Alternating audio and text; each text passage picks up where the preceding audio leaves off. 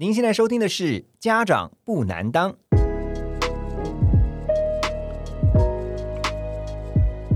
家长不难当是由线上学习平台 Snap Ask 时刻问专为青少年家长们所制作的节目。在这里，我们将会针对亲子教养的相关主题进行广泛的讨论。欢迎您和我们一起更了解您的孩子。在教育的路上，Snap Ask 在身旁，家长不难当。Hello，大家好，欢迎再度来到《家长不难当》这个由 Snap Ask 时刻问所赞助的 Podcast 节目。我是国民爸爸何荣。今天我们要来聊的是一个学习这个主题哈。那讲到学习啊，真的是一个大题目哈。因为呢，呃，不是只有小孩在学习啊，大人也在学习。学习应该是一辈子的事情，所以你常常会听到终生学习，终生学习。但是我们真的是这样吗？在学习的路上，也许我们的孩子正遇到了很多的挫折，或者是已经放弃了他们的兴趣。那怎么样能够激发孩子的兴趣？特别是从小学进到了国中、高中的青少年孩子啊，青春期嘛，你知道这个孩子常常会有很多自己的想法。那对于学习这件事情呢，是不是也会有自己的一些看见，甚至想要走一条不一样的学习之路？今天我们要透过来宾的分享，跟他好好聊聊，是一位非常优秀的妈妈。敬请期待今天的家长不难当。好，在今天的家长不难当，我们邀请到这位妈妈。虽然说她现在走在路上，仍然还是会跟她有人跟她要电话，因为都觉得她不是妈妈。但是她儿子已经十七岁了，她是我的好朋友杨雨妮。Hello，雨妮好。嗨，何荣哥好，大家好，我是雨妮。雨妮把自己也保持的很好，还看到跟你老公哈，这个阿健老师哈，每个人都是看到你们每一次哇恩爱，然后呢，在那个 MB 上面就看到说你们很呃，就是很喜欢运动，甚至把这样的一个概念啊都分享给你们的孩子，然后。今天要来聊的是你们的宝贝儿子啊，Peter 哈。那上一次跟雨妮聊的时候，有特别了解一下，他今年十七岁。然后 Peter 呢是一个钢琴高手啊，还是一个游泳高手。那我们今天特别要来聊这个主题啊，是跟学习有关的。先来呃聊一下，雨妮，你对于孩子在学习这件事情上面哈，你有没有曾经跟他们讲说，学习应该要有什么样的态度？其实孩子在成长，当父母这件事情也是一边学习一边成长，所以没有人生来就是个好父母。所以对于学习这件事情，以前我们对孩子还是有期待的，希望他照着自己的想法去发展。嗯，比如说爸爸。很希望孩子很会弹钢琴。嗯，那因为我在中国大陆长大，我觉得稳定很重要，铁饭碗很重要，所以我对孩子的培养的方向，我希望他未来可能会去到一个国际知名的乐团，然后在乐团里面有一个稳定的收入。但同样，乐团也会全世界巡回演出啊，你也可以去到世界各个国家，这是我们对孩子的期待。就一兼多顾哈，对，就很多的这个获得。可是。孩子并不这么想。当孩子到一个年纪的时候，他会对他自己的未来有。自己的规划，所以以前你都会觉得孩子怎么不照你的安排去做？你觉得你的安排是天衣无缝，都是为了他好。可是孩子觉得他有他想要完成的事情。最后，我觉得当然日子是他在过，每一天是他自己去享受他自己的生活。所以我们决定顺着他自己的兴趣去发展。可是很多家长会觉得，那孩子还小的时候，其实他们什么都不懂嘛，所以我就先帮他安排好。那如果不是一条路的话，至少有。比较安全的三条路可以选择，然后让他看中间这个摸索出哪一条路是最有兴趣，或者是觉得他自己最适合的。你们也是这样子吗？我认同。嗯，你知道 Peter 在上幼稚园的时候，一个礼拜有七天，他可能有八种。兴趣班，你你把排太密集了吧？哪八种兴趣班？他除了上幼稚园，然后他要去学钢琴嘛，然后他会学画画，他会去学游泳，然后还有珠心算，然后还有 溜冰，然后他曾经有一度还去打过冰上曲棍球。嗯，所以无论是文还是武，我们都想尽办法让他去参加。他有 complain 过吗？呃，偶尔有排的密密密麻麻这种课，可是大家以前都觉得哦，这个妈妈太虎妈了，可能对孩子的期待太大。可是，在我的角度，因为我是我们家的孩子是独生子，嗯，其实他放学之后回家也没有。陪伴者，也没有其他小朋友跟他玩。哦，那与其一放学回家就在划手机、去看电视，我觉得不如去做一些有意义的事情。对，那你觉得他受压迫吗？我不觉得，因为去溜冰的时候也很好玩，嗯去打冰上曲棍球的时候也很好玩，游泳也很好玩。虽然在学习的过程当中，有的时候在突破的时候会有一些辛苦，会有一些压力，但是我们每次鼓励他之后，他当他胜过那个压力之后，他自己也会会觉得有那个成功的喜悦。我相信，呃，以雨妮跟阿健老师你们在带小孩的这个经验哈，你们一定是说，不是只是放他过去这边学完之后就回来，你们一定是在他回来之后还会跟他聊一下，说，哎，今天学了，然后有没有什么特别有兴趣的、啊？你觉得哪边你觉得，哎，这个我还蛮在行的，一定会跟他这样聊嘛，哈。嗯，我们会观察他。像我的孩子从小就是一个比较好动的孩子，所以我们刚开始让他去练钢琴的时候，其实在过程中很辛苦，因为他坐不住，他精力旺盛，他没有办法坐在那边只动手指。后来我们就发现，其实搭配游泳，如果一天让他去运动。半个小时到一个小时，当他的体力被发泄之后，然后你再让他回来做一些安静的活动，其实他反而能够比较安静的坐在那边学钢琴。所以还是要了解你的孩子要用什么方式去引导他，对不对？对，我觉得在我们学的这么多的兴趣里面，其实他从一岁多就开始去上音乐班，从幼稚一岁多，你一一岁多怎么就听音乐就好了？对我们从一岁十个月就开始去上音乐的启蒙班 OK 就开始去听节奏，然后就开始让着身体跟节奏去律动。嗯，然后我们大概从五岁开始学钢琴，然后从七岁开始正式的上一对一的钢琴课。对对，然后我们小时候学过画画，然后学过运动。嗯其实，在中间唯一一件事情是失败的，在我上这么多才艺班里面，唯一一个失败的就是珠心算。后来发现这条路他应该不会走了，就就放弃了嘛。你们就因为你就当机立断决定不让他继续。对，因为你会发现，就算游泳，他会有的时候好累哦，可是他是开心的。你会发现孩子的喜乐。就算钢琴，有的时候在练琴的时候有他有一些 complain，、可是到最后他在享受那个成功的时候，他还是会乐意跟你分享。可是唯有珠心算这件事情，是回来也哭，去上学也哭，然后哭了一个学期之后，他说：“妈妈，我可不可以跟你商量一件事？其他的我都好好的去学，那你可以不要让我去学珠心 你。”儿子算好的，有些那小孩那个反抗要跟孩父母亲拼命的，你知道吗？就是不要去学。这是唯一一个滑铁卢。那你觉得说在学音乐哈，特别你刚刚讲学习，你觉得学习上面有没有那种遗传的？就是比如说像阿健老师，其实他我们都知道他琴艺琴艺精湛，嗯，那这个这个会不会影响到，就是会有在孩子身上看得到说有学音乐、学钢琴的这种天分吗？我觉得会，嗯。我觉得孩子的成长是有一个氛围。嗯。那他在我们家中，那爸爸就很爱听音乐，爸爸的工作也跟音乐相关，嗯所以他每天耳濡目染看到爸爸都在弄音乐的东西，所以他自然对音乐有一个习惯，那是他生活当中的习惯。个很重要哎，对，所以他不觉得音乐是一个对于我就跟喝啊水一样啊，对每天都要喝杯水。我是音乐的门外汉，嗯所以我每次看他们在弄那些小豆芽的时候，我会觉得这是什么天书。可是对于我儿子来说，这好像就是一个生活，就像你讲的喝水一样的事情。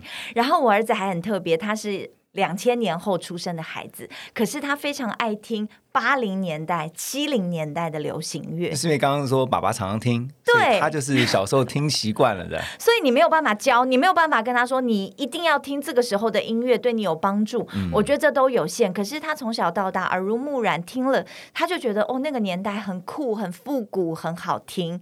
所以我觉得这就是氛围。所以啊，你看学习是必须要呃，家长要学帮孩子 create。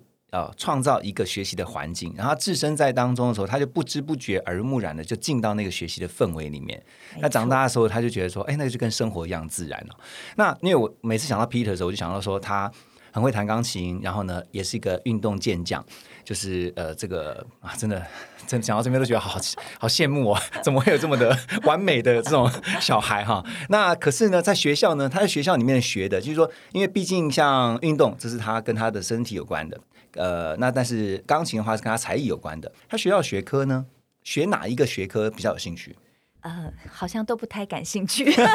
他好像没关系，很诚实的讲，嗯，他对学科真的就还好，可是因为他大部分的时间都用在练琴，他也有这么多的才艺班要上，对，所以他对学科不感兴趣，我也没有太强逼他。但是我发现他的语言能力很强，可能因为他从小就上全美语的幼稚园，所以建立了一个很好的语言基础，所以他不害怕语言。嗯，那在他很小的时候，英文程度已经。还不错了，所以往后他又加强了一些别门的外语，像他国中的时候又开始去接触德文，因为钢琴跟德文是有关系的。德文不好学，不好 学。那我们就想说，对，其实我们都不给他压力，我们就觉得你已经有一门很棒了，你英文已经很棒了。那如果再多一门的话，就是加分。因为他中英已经双语了，对，然后现在再多一个德文。对德文，然后因为欧洲系的语言，他德文学会了之后，他有时候听一听法文，他也觉得哇，法文好美哦。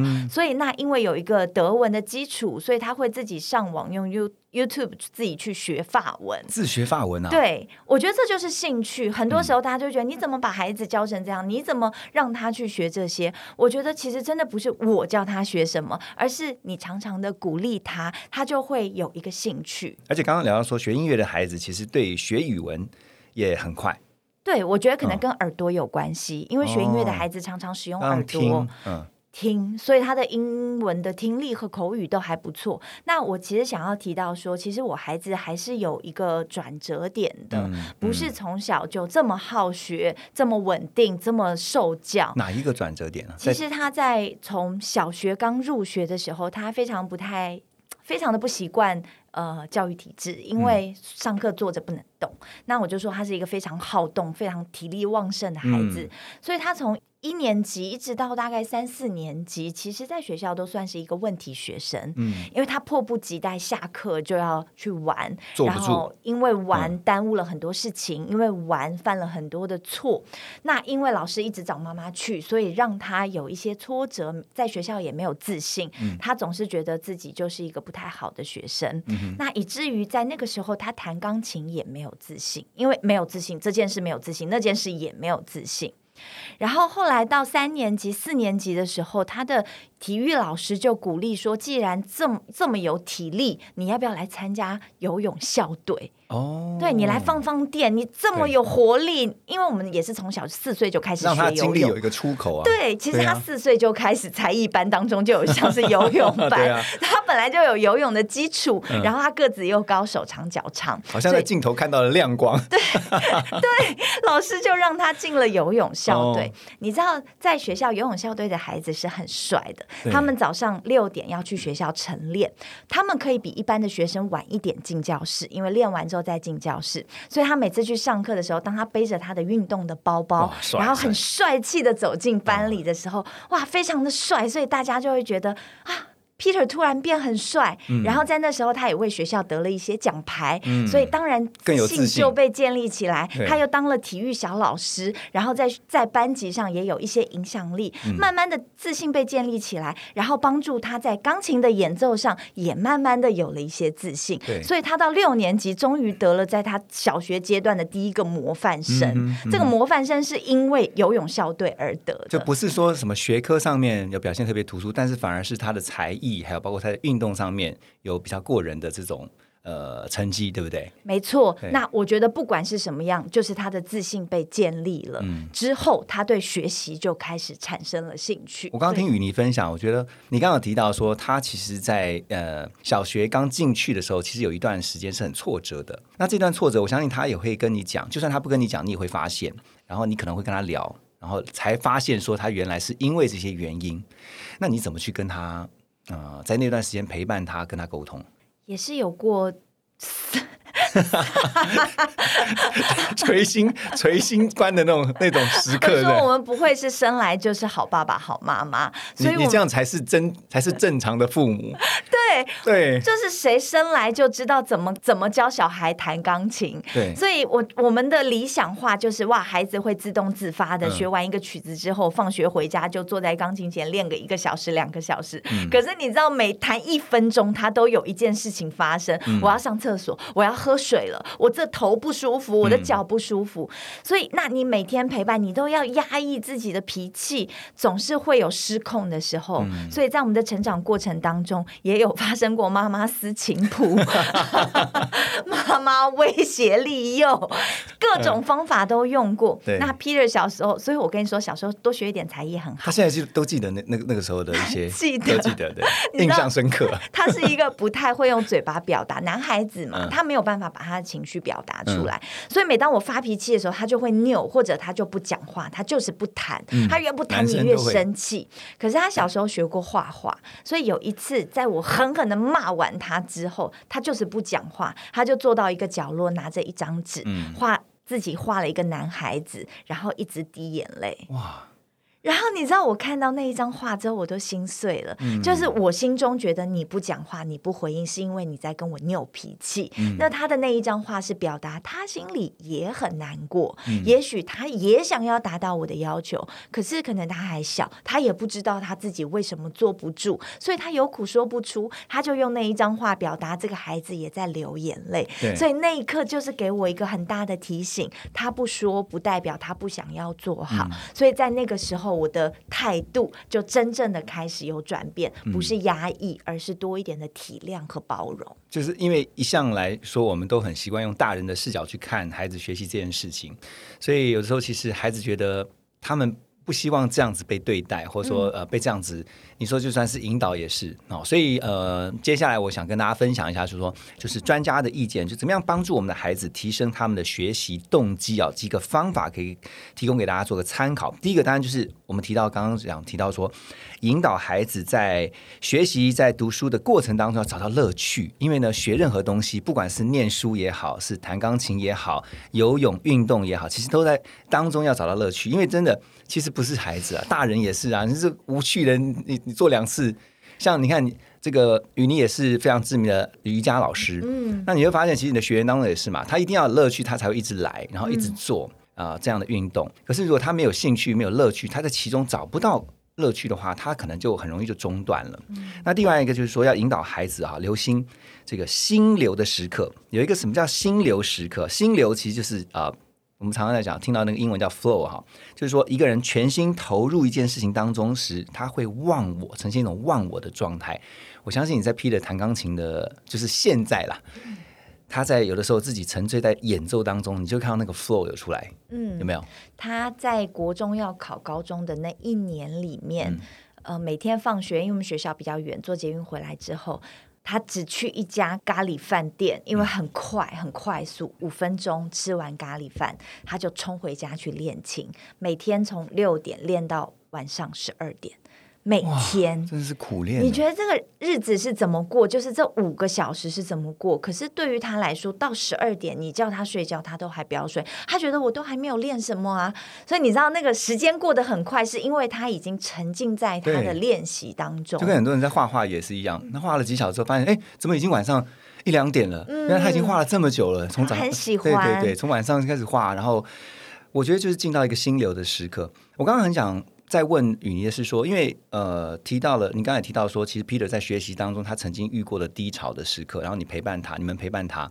可是像现在，比如说他现在是青少年，他在这个学习上，他当然也是必须要面对学校的学科。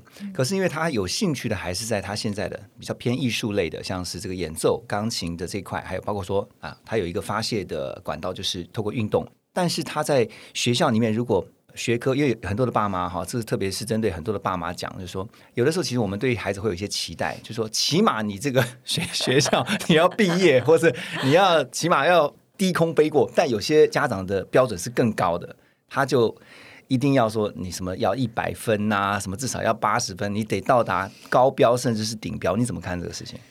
我觉得孩子如果他是全心全意投入在他的兴趣当中，并且他的这个兴趣不是玩玩而已，是为了他将来的他自己的道路所铺路。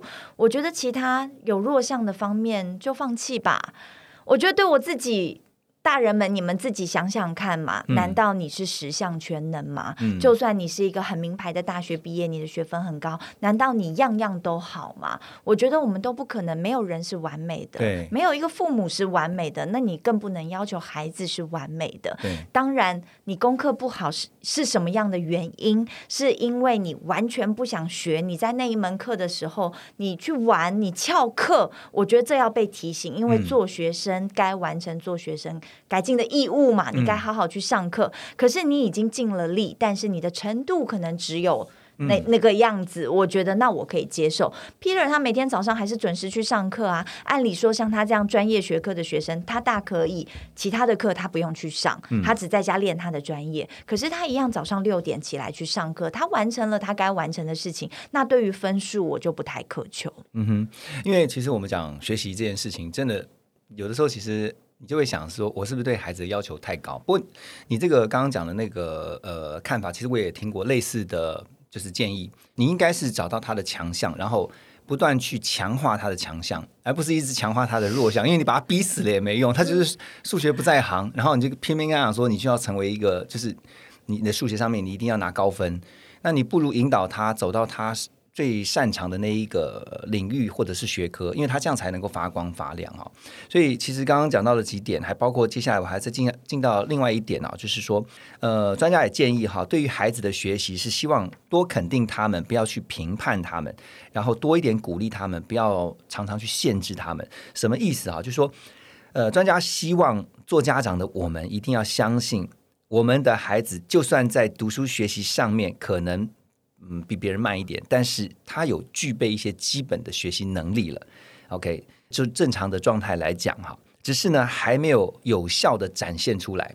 我这时候就想到以前有讲到一句话，就是大器晚成，就是他可能现在那个状态他没有好像开窍，可是并不代表他以后不会在某一个 moment 突然就对学习不只是开窍，而且他的学习速度会很快，好像是超人家车这种感觉。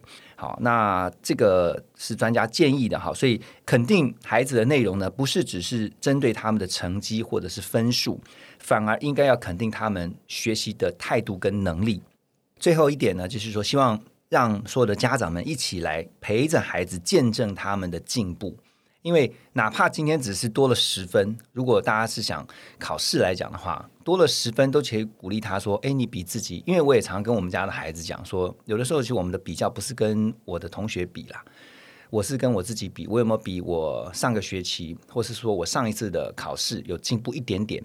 如果有，表示说我真的有花时间在认真的看待这件事情。那讲到那种考试或者分数啊，其实我觉得这也是很多的爸爸妈妈会有的迷失，就希望孩子要好像要高分。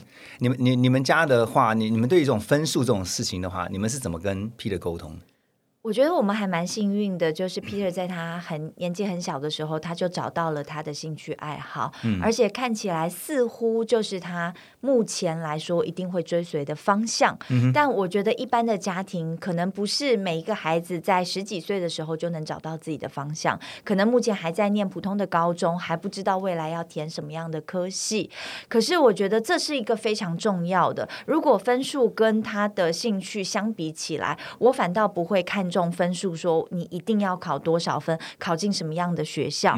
就像我是师范毕业的，可是我出来也没有做老师。当我有一天开始学瑜伽的时候，我发现我就是很喜欢。我除了我自己喜欢练，我知道这个对我的身体有帮助，并且如果我能够把它教给别人，让别人也用这样的方法去去运动的话，一定对他的身材、自信、身体健康都有帮助。这是我想给出去的部分，所以我找到我的兴趣。所以我的当然啦，可。可能我的学校跟我后来当瑜伽老师也有一点关系，可是当我上嘛，对，可是我当初在念师范的时候，是我完全不想去念这个学校，因为那不是我想要走的方向。所以我觉得，与其一直斟酌在分数、分数、分数，我觉得不如多一点，花一点时间。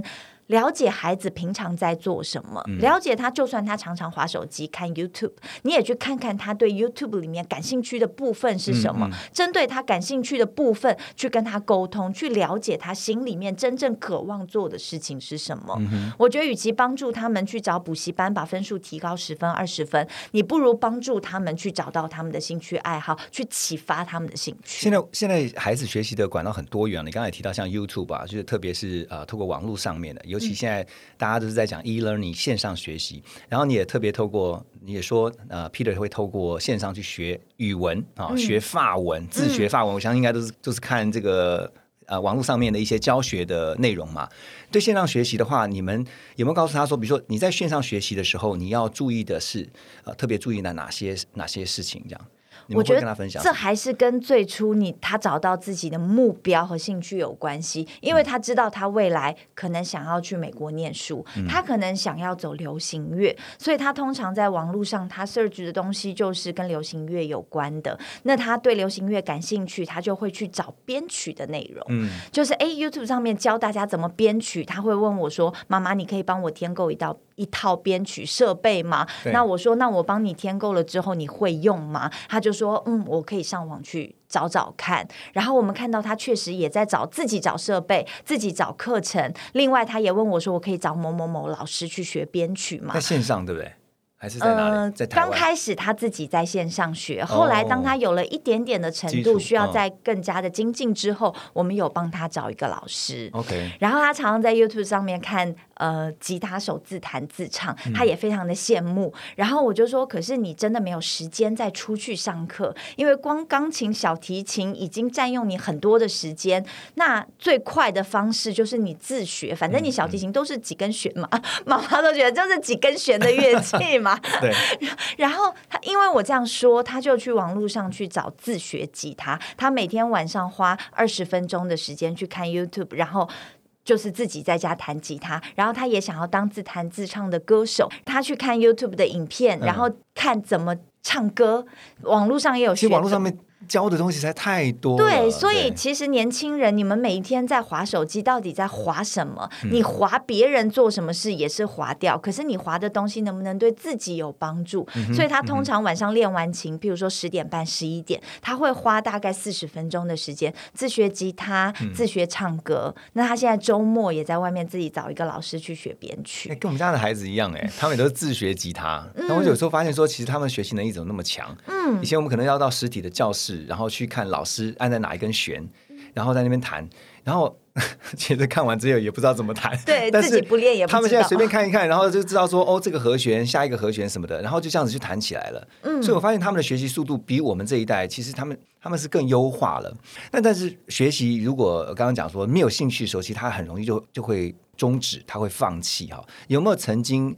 呃，在你陪伴 Peter 学习的过程当中，你发现说他一度觉得他想要放弃学习的时刻。我觉得是在国中到高中的一个转换的阶段的时候，因为课业压力吗？大概是国二的时候，嗯，我觉得他们班的同学都太优秀了，然后让一度让 Peter 自己觉得他怎么努力，可能都没有办法达到顶尖的水平。嗯，可是他是用学科来跟人家比啊。数科也是，数科也是。其实我是说，那跟自信度有关系。其实他已经非常认真的去练习，可是有的时候，当你没有自信的时候，哎，其实，在钢琴比赛打分数的时候，不是单单你把每一个音弹准确，还有一项叫做音乐性。你有没有透过你的肢体、你的、你的表现方式，把音乐性表达出来？可是没有自信的孩子，很难把音乐性表达出来。差距化，因为叔叔当过评审哦，这个评分开始是从。你一出来亮相的时候就开始打分数了，没错，不是等到你坐下来钢琴在那边弹的时候，然后再听你的情谊如何，是从你一出来有没有抬头挺胸，然后对大家讲说：“哎，我来了，I am the king of the world。”没错，所以我们在国中的时候，因为我们国中是音乐班，但是他们班有很多同学是从小学就是音乐班，所以对比赛啊、对演奏都非常的熟悉。我们小学是普通的小学，然后是我们。国中的时候硬考进去音乐班，所以他自己觉得他在起跑线上就比别人落了一段距离，所以这是他自己的觉得。所以他在国中也参加过很多的比赛，可是都没有进入过决赛，都没有一个很好的成绩。那我就说，越比越失败，你就越挫折，越挫折就越没有自信。所以在那一段时间，他也怀疑他自己，所以有的时候他会懒得去练琴，懒得练，是因为他觉得练了。也没有果效，可是我那时候也有使出杀手锏，我说不练就不练也没关系。那我们现在去念普通高中，然后我只要说念普通高中，他说那我还是练。你不是硬着跟他对抗这样子？对我没有说好，你这样做，你做这个决定，那就尊重你这样是吧？对，我是跟他说，人总要有一个选择，你不做这一样的时候，你一定要选择另一样。那不是说你不选择这一项之后，你什么都不做。嗯那我说国二还来得及，真是有智慧的妈妈。我。就非常冷静的跟他说：“那我们就不要弹钢琴了，反正你弹到国二，技术也非常好了，长大骗骗妹也是够了。嗯那我们现在去念普通高中吧。那你可能现在就要注意哦，要把数学啊，然后要把物理化学可能就要加强一些喽。反而是他不要，他听完之后就妈妈，我明天还是去上学。所以你后来把那个选择权，就是让孩子主动去选择。我跟你说，我从从他从小到大，我学会一件事情。请在教育上，二选一。当你的孩子对这件事情有迷惘，或者是你怎么教他都不听的时候，你给他两个选择，嗯，这两个选择里面一定都是有益的。譬如说，你你继续你的钢琴音乐班，或者你去普通高中，这没有无益处的嘛，都有益处。对，那你就让他二选一，你千万不要给他四选一、五选一，随便他，你给他选择二选一，嗯，你让他自己去选，然后并且对他自己的选择负责任。嗯，我觉得很棒，因为这是我最后想要问你的，因为我们早上讲。讲到学习这件事情，因为常常我们会希望孩子，其实大人也是，就我们在学习这条路上面，我们是能够主动的去学习，而不是被动的。因为一向我们都很习惯进到了学校，就老师要教你每天要学什么，然后呢，该考试的时候就用分数来去检视你今天考的怎么样，你学习成效怎么样。可是你会发现，很多的孩子他会主动去学习课本以外的的知识也好，常识也好，或者说才艺也好，那种就是他主动性。所以，呃，最后在主动跟被动学习这件事上面啊，你觉得当了十多年的家长，你会希望呃爸爸妈妈一起来学习的是什么？爸爸妈妈一起学习的就是你要对孩子感兴趣的事情感兴趣。嗯，千万不要孩子做什么你都泼他的冷水。譬如说，我的孩子当初刚跟我说他要从古典转流行的时候，你知道，我刚刚一开始就跟大家说，我对 Peter 的设想是要进入一个国际级的乐团，然后世界巡回演出。所以当他刚开始跟我说流行的时候，我想他进到卡内基演奏那个，对对对，或者是巴黎歌剧院，或者是哇，对我是期待这样子。可是当他跟我说走流行的时候，我会脑中直接想到各种流行乐。当然啦，其实，在国际上也有非常有名的流行乐手，但是跟妈妈的想象不符，所以在那一时之间，我是还蛮失落和失望。所以我会尽量的去说服他说：“不要啊，你看你当演奏家多帅，你看朗朗，你看谁谁谁。”可是你没有办法说服他的时候，你就只好对他感兴趣的。事情感兴趣，你陪他听流行乐。哎，当你陪他进入的时候，你会发现，其实你的孩子不是那么盲目的选择的。他的喜欢一定是有原因。他在常常跟我分享那个流行乐手的时候，他会跟我说，这个歌手就是从 Berkeley 毕业的，他是什么专业毕业的，他当时几岁学了什么，几岁学了什么。我会发现，哇，他是真的在研究，所以他的。他的这种专心感动了我，所以我觉得爸爸妈妈要学的是对孩子感兴趣的事情要感兴趣。我今天从呃与你的分享里面啊，真的也是着实上了一课哈，因为我就觉得说，再次的被提醒说，学习这件事情上面，如果讲到说青少年孩子的学习，其实他们才是学习的主体。那常常我们会把一些框架或者是期待，就是爸妈家长的期待，就会是框在他们身上，然后希望他们走我们希望的路，或者是不要走我们曾经。跌倒的路啊，这是爸妈都是心疼孩子。可是你会发现，哎，你不管怎么样去呃限制他，或者是说引导他，他还是会走自己想走的那条路。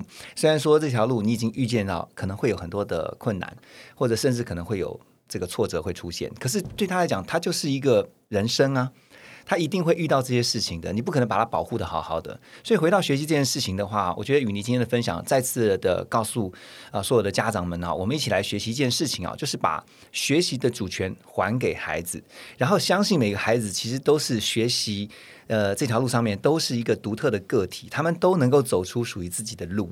不管是你要走这个学术路线的，还是你走艺术路线的，其实你都能够有自己的一片天。好，今天非常的谢谢雨妮这么精彩的分享，也让今天所有听到，我们当然希望今天所有听到家长不能当 podcast 节目的爸爸妈妈们哦，能够听到之后就觉得。啊，松一口气，但是不要听完之后回去就说：“哎，怎么功课还没写啊？” 哎，要练琴啊！你看人家 Peter 都练五个小时啊！不要跟别人比较，你的孩子是独一无二的。真的，我们听完之后就要立刻做一些行动，调整一下哈。好，谢谢雨妮啊，也希望大家能够帮我们的这个节目呢按这个五颗星哦，来支持我们一下，鼓励我们一下。谢谢雨妮，谢谢。谢谢何荣哥，谢谢大家。如果您喜欢《家长不难当》这个节目，除了订阅、分享给其他家长之外，也欢迎大家在 Apple Podcast 还有 Spotify 帮我们留下五颗星的评分哦。另外，我们在脸书也有“家长不难当”针对家长亲子讨论的社团，欢迎各位听众朋友们申请加入。社团当中会优先更新所有的节目资讯，也会分享最新的教育新知，而我何荣也会不定期的在社团里跟大家互动哦。好，那么今天的节目就到此告一段落了。祝福各位家长们都能拥有更融洽的亲子关系。Snapback 在身旁，家长不难当。我们下集见喽。